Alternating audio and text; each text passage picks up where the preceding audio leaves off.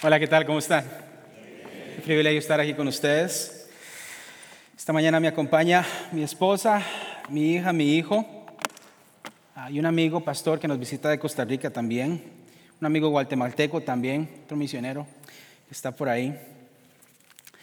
Y ah, quiero darles las gracias porque a veces ustedes no se dan cuenta del impacto que pueden tener en la vida de las personas en esta iglesia. Pero hace dos años y medio estábamos pasando por unos momentos difíciles, ajustándonos a la, cultura y algunas cosas. Y mi esposa nos dijo, ¿por qué no buscamos un lugar donde podamos eh, alabar y cantar en español? Y encontramos esta iglesia y ahí fue cuando comenzamos a asistir y tomamos un, cada vez que yo puedo tomar un domingo libre, este es el lugar donde vinimos. Y el amor y la comunidad y la forma en que ustedes viven el Evangelio en este lugar es muy especial para nosotros. Y sé que el Señor tiene algo muy grande para la iglesia latina aquí con ustedes en esta parte ah, de Chicago y en el mundo también. quiero invitarlos a que se pongan de pie una vez más. Vamos a quemar algunas calorías, si usted las está contando como yo. Y quiero que abran sus Biblias en el Evangelio de ah, Juan, capítulo 16 versículo 33, solamente ese verso, y las voy a, leer para ustedes esta mañana. La palabra del Señor dice así, estas cosas les he hablado para que en mí tengan paz. En el mundo tienen tribulación, pero confíen, yo he vencido al mundo. Puede sentarse.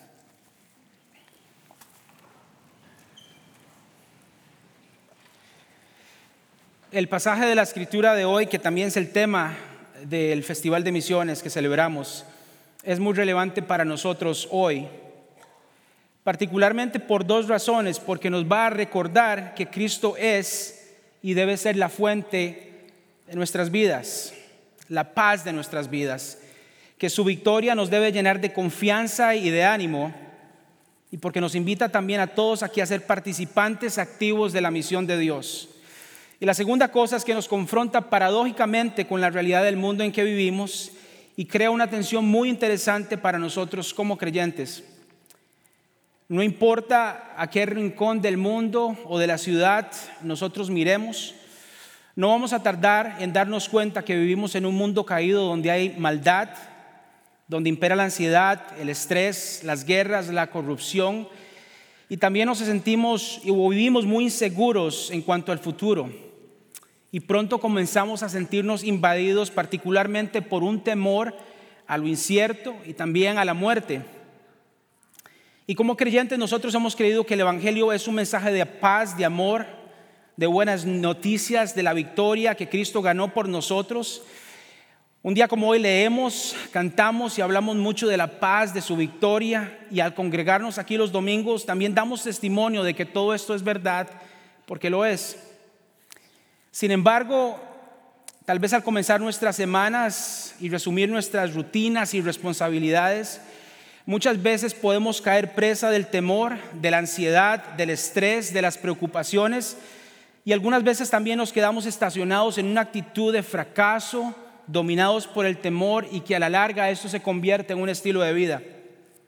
Entonces quisiera a la luz del pasaje de hoy sugerir tres observaciones y trazar algunas aplicaciones prácticas de cómo podemos experimentar la paz de Jesús en un mundo hostil al creyente y el Evangelio y cuál es el propósito de la paz que recibimos en contraposición con el sufrimiento que encontramos en el mundo y finalmente el llamado que todos aquí, ustedes, yo, hemos recibido de parte de Dios para participar activamente en la misión de Dios de sanar y de restaurar al mundo por medio del mensaje del Evangelio.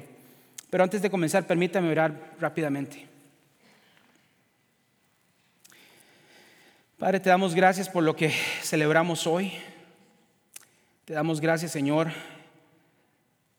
por el mensaje de paz, de victoria. Te damos gracias porque podemos estar confiados, Señor. Te doy gracias por esta iglesia, te doy gracias por cada familia, cada persona representada en este lugar, Señor. Te pido, Señor, que hoy nos hables a todos, Padre, que nos ministres, que nos animes, pero también que nos retes, Señor, a través de tu palabra. Muévete Espíritu Santo con poder en este lugar. Abre nuestros ojos para ver más allá de la realidad que tal vez algunos de nosotros estamos viendo hoy, Padre.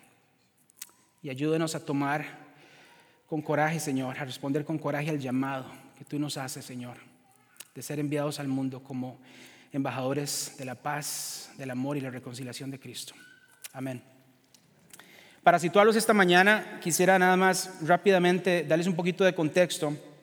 Y es que esta el verso de esta mañana es parte de una sección más grande del Evangelio de Juan conocida como el discurso o mensaje de despedida en el aposento alto. Esta es una sección bastante robusta en la que Jesús le explica a sus discípulos las verdades esenciales del Evangelio y también las implicaciones que tiene para ellos en relación con el mundo y todo lo que se opone a la verdad del Evangelio. Este versículo, el de hoy, nos, ah, Jesús cierra su discurso con una frase magistral antes de ser entregado, arrestado y crucificado. Y esta última oración condensa una serie de verdades, promesas, advertencias, principios esenciales que los discípulos y nosotros debemos recordar hoy. Entonces, como les dije al principio, a la luz de este pasaje voy a sugerir tres principios que nos invitan a recordar, creer y vivir y compartir el mensaje para que podamos experimentar la plenitud de la paz de Cristo y que al hacerlo confiemos en su victoria mientras vamos por el mundo como testigos y embajadores del Evangelio. Y la primera cosa que el pasaje nos invita a recordar, y son cosas muy básicas, tenemos que recordarnos el Evangelio, tenemos que recordar las palabras de Cristo. En la primera parte, en el verso 16, Jesús les dice a sus discípulos, les he dicho estas cosas para que en mí tengan paz. Y las cosas a las que Jesús se refiere es todo lo que les ha estado mencionando durante su discurso, son todas las palabras de Jesús a sus discípulos en cuanto a las cosas que van a acontecer para que cuando sucedan no se sorprendan. El Señor les ha hablado de promesas, pero también les había dado advertencias. Les dijo que lo iban a arrestar, que lo iban a juzgar, que lo iban a crucificar y que además el cumplimiento de todas estas cosas, incluyendo el sufrimiento, serían una prueba de que lo que Él les estaba diciendo era verdad, pero que en algún momento esto se iba a convertir en gozo y en paz. A su vez, esas cosas deberían servirles como un recordatorio de que la respuesta a la proclamación del Evangelio de parte del mundo sería hostil y que ellos no serían la excepción. También que la venida del Espíritu Santo confirmaría su mensaje como verdadero, ya que los llevaría a toda verdad, para que supieran que no estaban solos, que iban a ser consolados, pero también para que no se sorprendieran de lo que iban a experimentar y que en medio de todas esas cosas tuvieran paz. Aunque ellos ya habían declarado su fe en Jesús, y porque Jesús conocía sus corazones y era capaz de responder todas sus preguntas antes de que ellos le preguntaran, ellos están más convencidos todavía de que Jesús es sin duda el Hijo de Dios y que vino del Padre al mundo. Pero las palabras de Jesús no contenían solamente promesas y la revelación de su divinidad, que Jesús había venido del Padre al mundo, también comunicaba que su mensaje habían advertencias y ellos no lograban captar esta otra parte del mensaje que Jesús estaba por dejar el mundo y regresar al Padre. Y en diferentes secciones a través de este mensaje de despedida, Jesús comienza a hablarles de su muerte, del sufrimiento, de los retos inminentes que les esperaban y todo eso les está causando mucha aflicción y mucha confusión a los discípulos. Pero paradójicamente el cumplimiento de todo esto es lo que haría que ellos pudieran tener paz y gozo absoluto. Con respecto a esta paz, Jesús les recordó a sus discípulos y nos recuerda hoy que la paz que Él nos da no es como la paz del mundo, en el capítulo 14, verso 27. Y es por eso que nos invita a vivir sin miedo y confusión en un mundo de hostilidad. Esta paz es la, respuesta a la confusión y a la ansiedad en momentos de temor, en los momentos de inseguridad y aflicción, en medio de circunstancias adversas y externas y todo lo que se mueva fuera de nuestro control. Y lo segundo que debemos notar acerca de esta paz es que no es una tregua, un cese al fuego, no es la ausencia de conflictos y dolor, pero es una respuesta, una actitud constante, tangible y real ante la efímera y pasajera realidad causada por el temor a lo desconocido o lo incierto. Lo tercero es que esta paz está conectada directamente al ministerio del Espíritu Santo en la vida del creyente. Jesús no nos ofrece solo días soleados y la ausencia de tormentas, pero nos ofrece una paz perfecta en medio de las tormentas del mundo y nos invita a tener las expectativas correctas del Evangelio y las implicaciones de su proclamación. En el capítulo 16, la idea de Jesús la salida de Jesús y esa idea de salir del mundo comienza a hacerse más grande.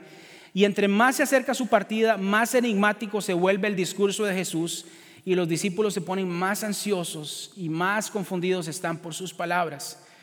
Jesús, por ejemplo, les habla del dolor y la aflicción que una madre experimenta cuando va a dar a luz, pero que olvida cuando finalmente tiene el niño en sus brazos. Y usa este ejemplo para hablarles de lo que está por venir. Esto no, quería decir que lo que él les está diciendo, el lenguaje que estaba utilizando, ellos no lo podían comprender, pero ellos no podían interpretar en profundidad su significado. La adversidad que se aproximaba era inevitable, pero a su vez no sería permanente, y sin embargo el regalo que iban a recibir era más grande y no se podía comparar con el sufrimiento temporal que iban y tenían que experimentar. Su confusión era parte de una fe inmadura, de una fe tímida, no habían podido comprender estos detalles completos ya que su visión era borrosa y estaba desenfocada. Ellos estaban tratando de entender que la partida de Jesús al Padre y todas las palabras que Jesús les había dicho, sus promesas, sus advertencias, eran parte de un todo necesario para que se completara la obra de salvación. Él insistió una y otra vez durante su ministerio y al final de este, de este eh, sermón, que cuando estas cosas tuvieran lugar, su, cumplimiento iba a confirmar que su mensaje era verdad y esto tendría que traerles paz absoluta y confianza plena en Él. Y es que nuestra percepción del Evangelio afecta nuestra respuesta al sufrimiento y también condiciona nuestra percepción de la paz. El Señor nos invita a mirar su vida y la paz que Él mismo modeló en medio de todo lo que estaba por acontecer porque su paz lo condujo a la victoria mientras se enfrentaba al mundo y caminaba hacia la cruz. El mensaje del Evangelio que Cristo predicó tiene tanto un enfoque de gloria, eso quiere decir que está lleno de promesas de vida eterna, de la resurrección y la restauración de todas las cosas, pero también habla de sufrimientos y padecimientos y la paz que tenemos acceso en medio de todo esto es lo que Él nos ofrece. A través de este mensaje Jesús está retando la visión de Mesías y Salvador prometido que los discípulos tenían y la realidad que Jesús le mostró por medio de su mensaje. La intérpreta declaración de los discípulos en los versos 29 y 30 del capítulo 16 es muy interesante porque le dicen a Jesús que ahora creen y que entienden que Él viene de Dios. Y Jesús con solo una pregunta los confronta con su inmadurez y las limitaciones de su fe van a ser expuestas solamente en algunas horas. Y esto es importante notar para nosotros porque Juan, al recoger esos detalles, quería comunicarle a su audiencia original y a nosotros hoy que nuestra fe, nuestras convicciones, lo que, creemos, lo que cantamos, lo que predicamos, todo lo que dejamos, todo lo que declaramos creer, se va a poner en evidencia o saldrá a la luz cuando entremos en contacto con lo desconocido, con lo incierto y con todo aquello que nos causa dolor y angustia y sufrimiento. Pero es exactamente eso lo que va a fortalecer nuestra fe, aunque no lo veamos inmediatamente. Nuestra visión del Evangelio es expuesta y tanto nuestra teología de gloria como nuestra teología de sufrimiento también van a salir a la luz. ¿Qué es lo que realmente creemos sobre esto? Para los discípulos y el pueblo judío de este tiempo, la imagen que tenían y el mensaje que Jesús predicó fue muy diferente. Jesús predicó y proyectó un mensaje muy diferente al que ellos esperaban que el Mesías que iba a venir iba a predicar. El mensaje del reino que Jesús anunció, el reino que había llegado y su mensaje no eran de este mundo. Y este mensaje de Jesús no cabía y no cabe en los moldes y el orden preestablecido en un mundo caído. La tensión en la que vivía la nación judía en ese tiempo era la creencia, la comprensión de un Mesías, de la visión de Daniel, un Salvador a quien todos los pueblos, naciones y lenguas respetarían y cuyo dominio sería eterno porque su reino no tendría fin. Un rey, un gobernante con mano dura. Y por otro lado, la visión de Isaías, un siervo sufriente, despreciado, sin un aspecto hermoso, varón de dolores que experimentaría aflicción, alguien quien la gente evitaría mirar, que fue despreciado, que soportó nuestros sufrimientos y cargó con nuestros dolores, un simple siervo, la piedra angular que rechazaron los constructores. Y para los estándares del mundo, alguien que era débil y no lo que se necesitaba o se esperaba de un rey. Entre estos dos paradigmas parece que se inclinaron por la de un Salvador, un rey, un gobernante que restauraría el reino de Israel a sus glorias pasadas, Se inclinaron por un Mesías glorioso y victorioso según la visión que ellos mismos habían creado de él para sí, aquella visión que satisfacería su paradigma de Mesías y no lo que Dios había establecido de antemano para su gloria. Expectativas y realidad. Y esta lucha de paradigmas que el pueblo judío y los discípulos enfrentaron, nosotros también hoy la enfrentamos. El cristiano y la iglesia a través de la historia han vivido una, una tensión entre una visión de gloria y sufrimiento. Y esta es exactamente la paradoja de la vida cristiana, que hay que morir para vivir, que hay que perder para ganar, que cuando somos débiles somos fuertes, que cuando recordamos y obedecemos las palabras de Jesús somos verdaderamente libres. Entonces el sufrimiento es parte integral del Evangelio porque la proclamación del mensaje de Dios y el sufrimiento van de la mano. Y no deberíamos ser ingenuos en esperar otra cosa, porque el mensaje del Evangelio nos llena tanto de promesas, pero también nos dice qué esperar en este mundo.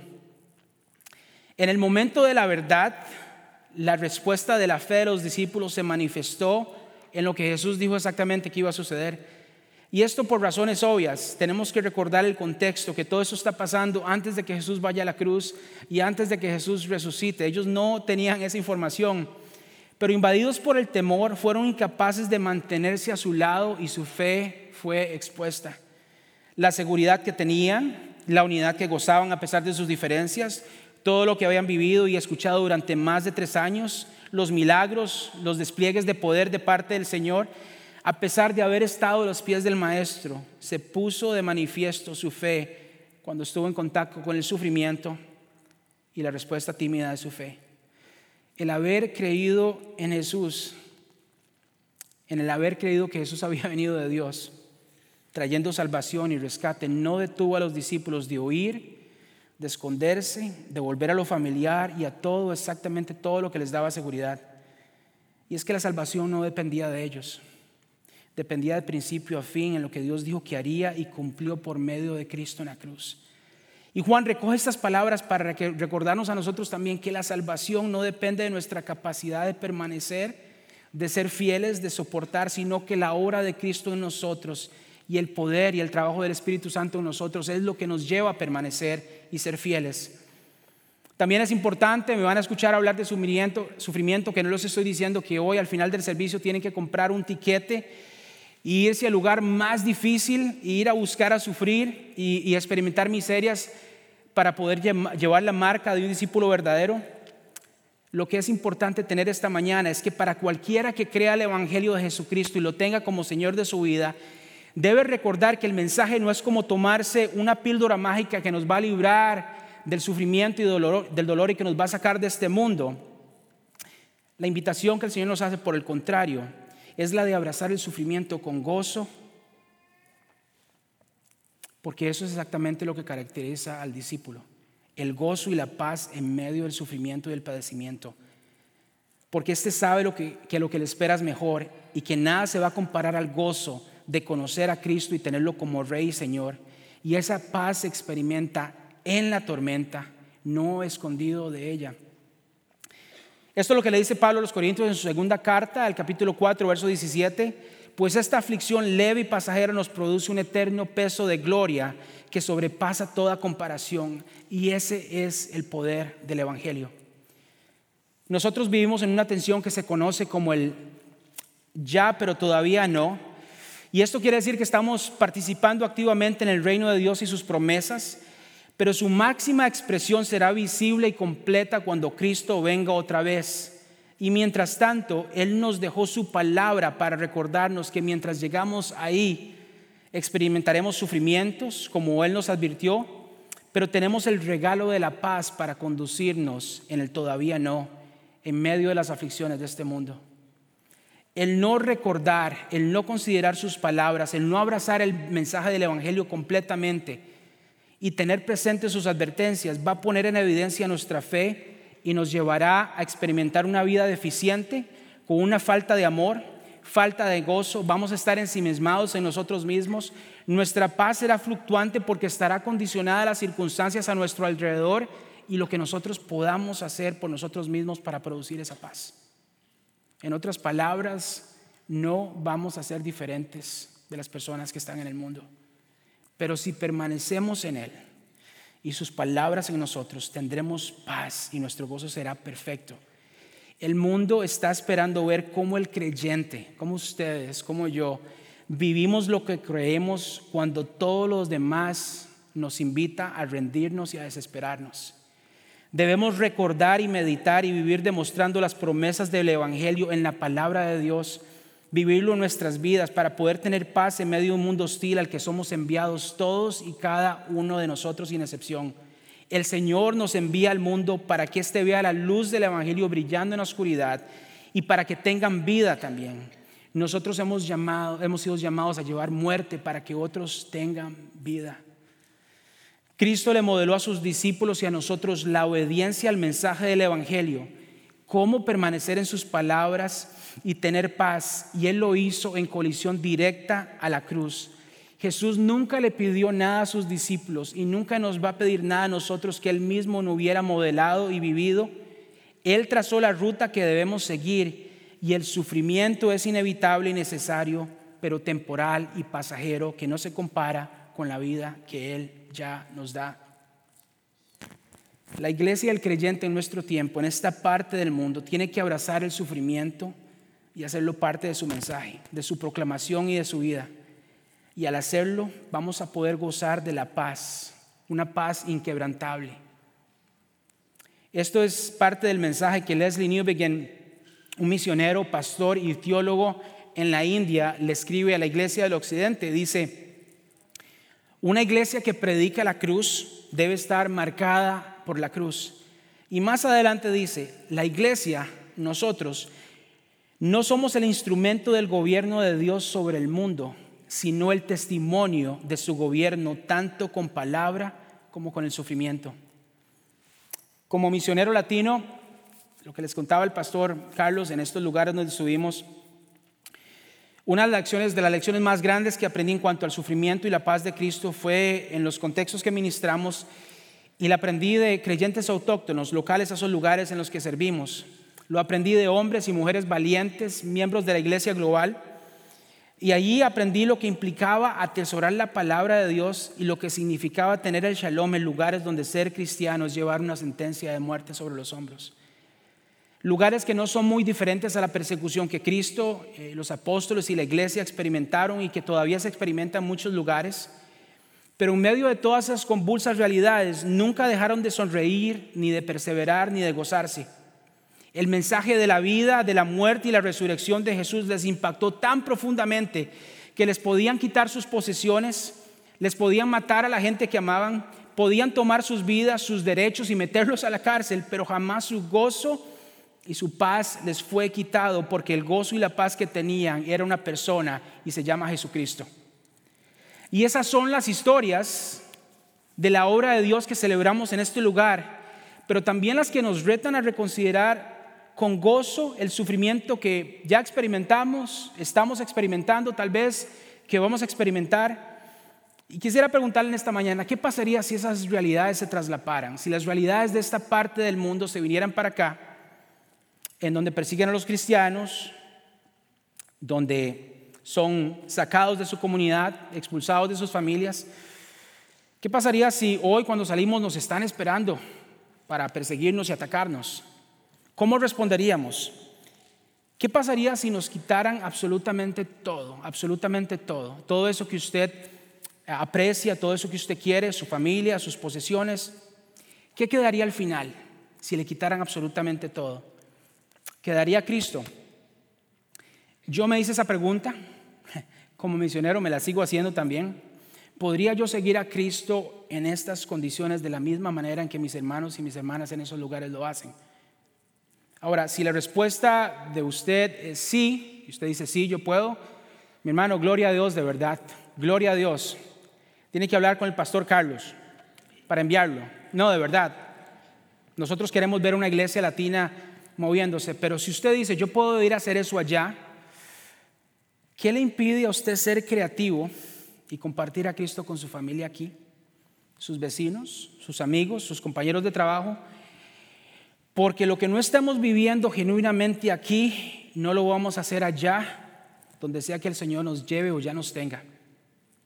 ¿Qué le impide compartir el Evangelio de Cristo aquí? ¿Cuáles son sus miedos? ¿Qué es lo que lo paraliza? El Señor nos recuerda y nos ha dicho estas cosas para que tengamos paz.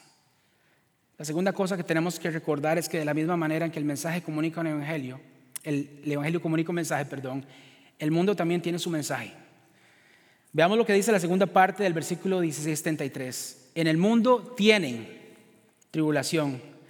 Y el significado de esa palabra es muy interesante en el original porque significa el mundo creado y todo lo que adorna ese espacio del mundo creado, pero también se refiere a un sistema establecido en el mundo al orden establecido, al orden de las cosas. Y lo que Jesús les está diciendo es que el mundo tiene un sistema y un orden establecido que tiene pecado, que es un mundo caído de sufrimiento y animosidad al Evangelio.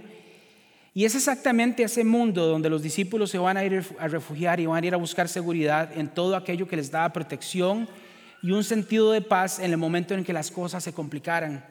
¿Les suena esto familiar?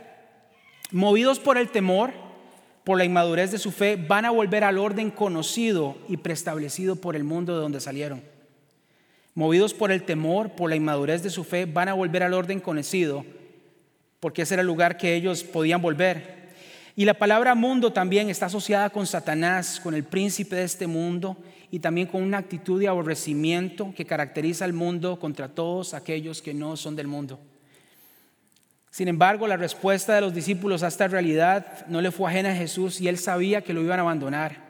Los, discípulos fracasarían en el momento en que él más los necesitara. Y a pesar de esto, dice Juan que los amó hasta el fin y confiaba en ellos y podía ver más allá de la aparente derrota, porque su sacrificio iba a ser suficiente y perfecto. Él los amaba y los amaría profundamente e incondicionalmente, pero el mundo no iba a hacer lo mismo.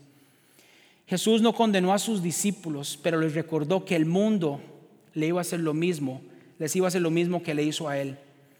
Jesús le dice a sus discípulos con esta declaración que el mundo es un lugar caído y que el mensaje y la respuesta del mundo es el resultado del pecado y de la muerte que entró al mundo por un hombre. El pecado y la muerte destruyeron el orden establecido por Dios, el orden natural de la creación y de las cosas. Todo lo que Dios dijo que era bueno, el mundo lo corrompió, usurpó el orden natural de Dios y lo volvió un lugar vacío, oscuro y antineblas. ¿Y saben qué es la, ironía de esto? es que ese fue el estado en que Dios encontró el mundo en Génesis 1 y fue ese estado lo que lo llevó a crear, lo que lo movió a separar la luz de las tinieblas. Y es esto lo que Cristo también está haciendo por medio de su vida, su muerte y su resurrección. Está recreando, inaugurando un mundo de acuerdo a la visión que Dios tuvo al principio. Por eso Pablo nos llama una nueva creación y Cristo nos recuerda que no somos del mundo, aunque estamos en el mundo. Sin embargo, no importa a dónde miremos otra vez, los desastres naturales, las guerras, las enfermedades, los asesinatos, la discriminación, el racismo, el hambre, el odio, el individualismo, el egoísmo, son algunos recordatorios del orden y del mensaje de la corrupción y la oscuridad del reino de este mundo que se han establecido aquí. Todos, absolutamente todos contrarios al orden y lo que Dios llamó y dijo que era bueno en primer lugar. En el mundo tienen aflicción, les dijo Jesús. Así como el pecado y la muerte entraron al mundo trayendo aflicción, la maldad del hombre también ha sido una fábrica de maldad, de odio y destrucción en todas sus diferentes formas, habidas y por haber, desde el principio y a través de la historia. Y ha sido el hombre y no Dios el director de tanta maldad. Todos los que estamos en el mundo, creyentes y no creyentes, tenemos una cosa en común. Sufrimos por causa del mundo, por causa del orden caído. Pero los creyentes, por el contrario, también sufrimos por causa de la justicia, porque la obediencia al Evangelio también puede producir aflicción en muchos lugares, persecución y muerte. El mensaje de aflicción del mundo nos acerca más a Cristo y es la herramienta que Dios escoge para hacernos más como Él. Y lo que el mundo ha establecido para destrucción, Dios lo redime y lo usa para su gloria, aún el sufrimiento. Porque para los que amamos a Dios, todas las cosas nos ayudan a bien. El caos, el dolor, la angustia y todo el sufrimiento son la materia perfecta, el campo fértil que Dios escoge para crear nueva vida. Si miramos de cerca la narrativa bíblica, Dios utilizó el sufrimiento de hombres y mujeres para sus propósitos en gloria. En el mundo tenemos aflicción. Y personalmente yo creo que esta es una de las declaraciones más fascinantes acerca de lo que Jesús dice en este verso. Y es que Él nunca mintió. Él nunca nos dijo que nuestra experiencia en este mundo iba a ser perfecta y sin dolor. Y por eso su palabra es creíble y verdadera. Este mensaje del mundo, lejos de desanimarnos, debería fortalecer nuestra fe y balancearla y recordarnos que el pasar por aflicciones, dificultades, es parte de aquellos que están siguiendo los pasos de Cristo. En este mundo también sufriremos injustamente por causa de la justicia, como cuando somos obedientes, y vamos a sufrir por nuestro propio pecado también, como creyentes. Pero solamente el Señor podía tomar algo tan agresivo, el mensaje del mundo, y transformarlo en una herramienta y un recordatorio que nos acerca cada vez a este momento de consumación del reino, cuando Cristo regrese otra vez. Así que aunque el mundo nos grite su mensaje, debemos recordar que de la misma manera en que Jesús no estuvo solo, nosotros no estamos solos, no somos abandonados, no estamos huérfanos, porque el mismo Espíritu de Dios, el Espíritu Santo, el mismo Espíritu que estaba presente en la creación, el mismo Espíritu que estaba resucitando a Jesús entre los muertos, ese mismo Espíritu hace morada en nosotros y nos hace más como Cristos por nuestra unión con Él. Este conocimiento no significa que nuestra experiencia vaya a ser sencilla, pero tiene la capacidad de transformarnos en la forma en que reaccionamos y respondemos a la respuesta y los ataques del mundo y nos lleva a parecernos más a Cristo. Una historia dolorosa que les quiero contar en cuanto a la respuesta del mundo tuvo lugar en la ciudad de Mosul, en el norte de Irak, una población de aproximadamente unos 1.4 millones de habitantes. Y en este lugar, en esta población, en Mosul, en esta área, eh, musulmanes y cristianos vivieron en relativa paz hasta la llegada del grupo ISIS en el 2014. Y ante la inminente llegada de este grupo, las autoridades del país comienzan a prevenir a la población insistiéndole que escapen y abandonen el país, especialmente a los cristianos. Esta es una de las ciudades donde empezó a utilizarse la letra N, Nun, del alfabeto árabe para marcar la casa de los cristianos y pudieran ser identificados. Y una de estas tantas familias cristianas, creyentes, trata de escapar y a las puertas de la ciudad son arrestadas un padre, una madre ah, y su hija son capturadas. Y ante su negativa de negar a Cristo y de renunciar su fe, las mujeres no solamente fueron ultrajadas de una forma brutal frente a este hombre, sino también que fueron incineradas en vida a la vista de este Señor. Cuando este Señor pensó que le tocaba su turno, lo dejaron con vida para que nunca olvidara y recordara lo que había visto y de lo que eran capaces. Esta ha sido una cruel y despiadada estrategia usada históricamente para sembrar terror en poblaciones acechadas por un invasor. El, hombre luego lo hallaron, ah, por, un pastor lo encontró y escuchó su triste historia. Y esta es solo una, una, muestra de las realidades que muchos creyentes experimentan en otras partes del mundo. Pero lo más poderoso de este, de este testimonio es que entre más fuerte el mundo les recuerde su mensaje a estas personas, el Evangelio se eleva por encima con poder por sobre todo esto. Y estos creyentes no solo llegan a perdonar, pero siguen comprometidos con la proclamación del mensaje y un evangelio de perdón y reconciliación con Jesús para el mundo árabe. En el mundo tenemos aflicción, pero Cristo nos recuerda también que el evangelio es poder y que en él tenemos victoria. Finalmente, debemos recordar también que nuestra confianza descansa en la victoria de Cristo. Es interesante notar que el capítulo de este Evangelio, al principio, Juan dice que la luz resplandece en las tinieblas. Y para cerrar su mensaje, Jesús les dice a sus discípulos que confíen porque Él venció el mundo. El Evangelio de Juan comienza con una declaración de victoria y termina con las palabras de Jesús de la misma manera. Jesús invita a algo completamente radical, algo nuevo. Nos invita a confiar en Él y en su palabra. Es como si Él nos dijera que tenemos que saltar de un avión sin paracaídas y que Él nos va a agarrar. La palabra confiar en el texto original significa tener valor, animarse, ser valiente, estar gozoso, pero no como algo que nosotros podamos producir o manufacturar. El valor y la confianza y el gozo son una realidad o son accesibles no por lo que nosotros hacemos o por méritos propios, es de principio a fin algo que Cristo ya hizo por nosotros significa que nos apoyemos en Él y en su palabra y que por eso podemos ir de frente a una victoria inminente, ya que fue ganada en la cruz por Él. Él recuerda a sus discípulos y a nosotros que Él venció el mundo y en el cierre del discurso de despedida Él quiere dejar claro que la victoria es y ha sido suya de principio a fin. Él venció al mundo y en Cristo podemos tener ánimo, gozo, paz, confianza porque al permanecer en Él y su palabra y al estar unidos a Él, también participamos juntamente con su victoria.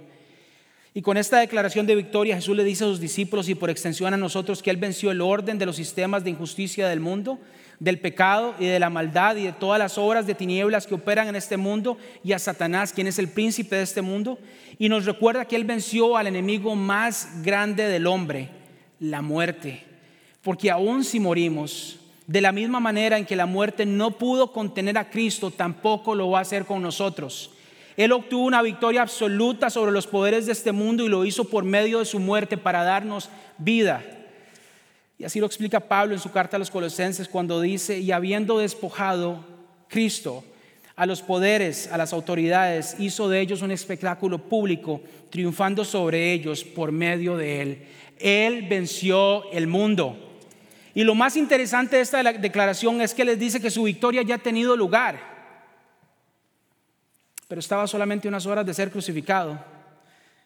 Y lo que les estaba diciendo es que su victoria había sido garantizada en la eternidad y que era un hecho consumado, se había cumplido en la mente de Dios y por, por eso podía decirle a sus discípulos, yo he vencido el mundo. Él había vencido los poderes y sistemas de maldad, opresión, justicia, justicia, racismo, confusión y de muerte. Estos poderes no pueden ejercer dominio ni tienen autoridad sobre nosotros. Estos sistemas del mundo no nos pueden definir, no nos pueden tocar, porque nuestras vidas están escondidas, guardadas, seguras y protegidas en la victoria que Él ya obtuvo por nosotros. Su victoria es absoluta, completa e inamovible por nosotros, en nosotros y a pesar de nosotros mismos, para que no pudiéramos clamar nada como nuestro y para que gozáramos de sus beneficios y paz. En su victoria, Cristo camó todo como suyo. Y es entonces cuando vamos por el mundo, cuando enviamos misioneros o entramos en comunidades que necesitan el Evangelio, lo hacemos sobre el fundamento de su victoria y que ahí ya Él es rey que todo le pertenece a Él y todo absolutamente en este mundo está bajo su dominio. Así lo describió Abraham Kuyper, quien fue un ministro um, de los Países Bajos en los años 1900, y él dijo algo muy interesante. No hay una pulgada cuadrada en todo el dominio de nuestra existencia humana sobre la cual Cristo, que es soberano sobre todo, no clame mío. En su muerte Cristo estaba venciendo los poderes de la muerte y del mal y su resurrección fue una proclamación de lo que ya había tenido lugar en la cruz y fue hecho una vez y para siempre. Confiemos, ya Él venció el mundo. Lo que Cristo logró por nosotros, nadie ni nada nos lo puede arrebatar.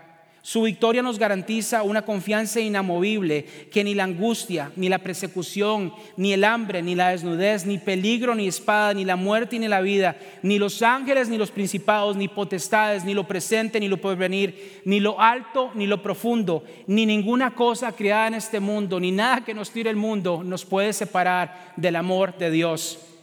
Su victoria nos recuerda que es nuestra fe en su vida, su obra, su sacrificio y su resurrección la máxima expresión de amor que ha existido, la que nos hace victoriosos.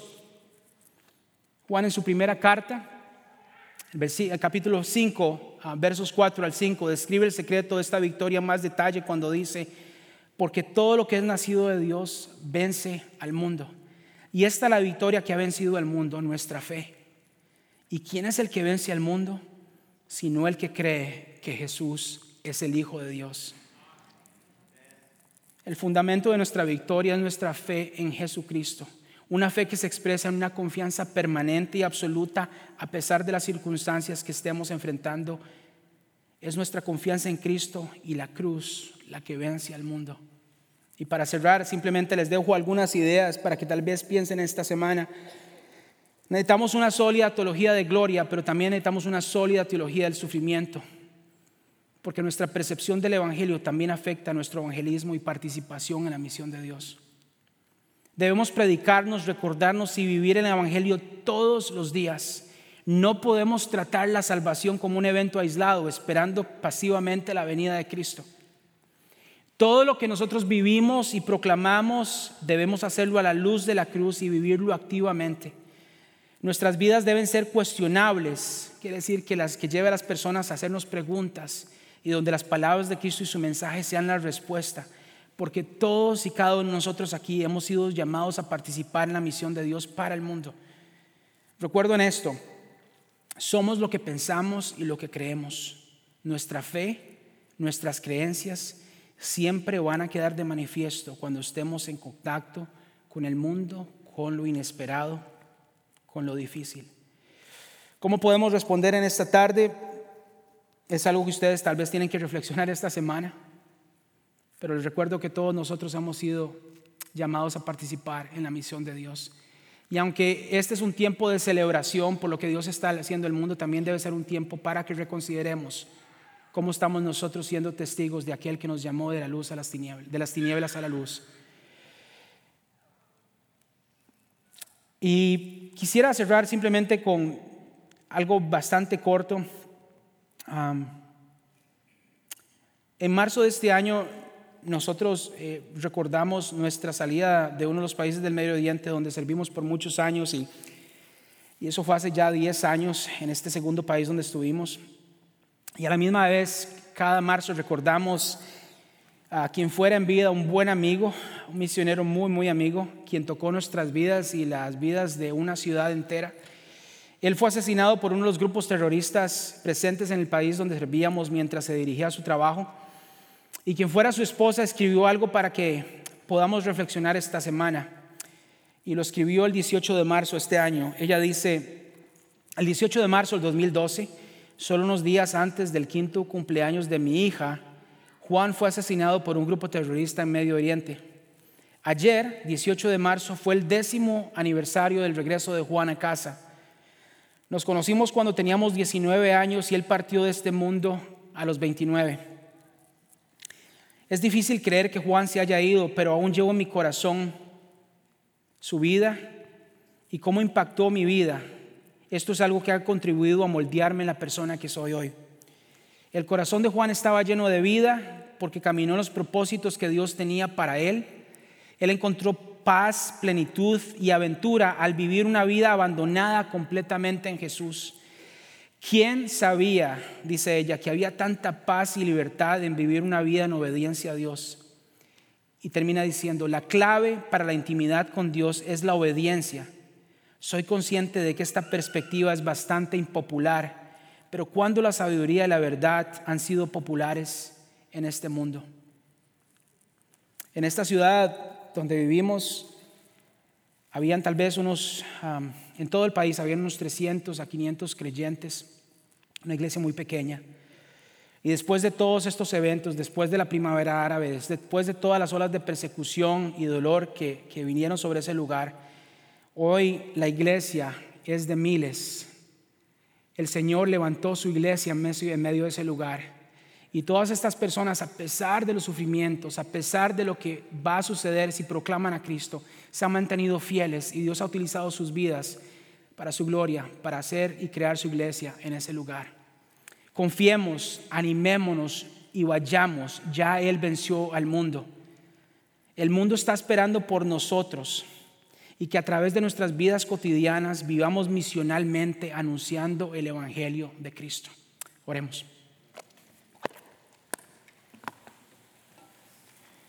Padre, gracias por retarnos esta mañana, Señor.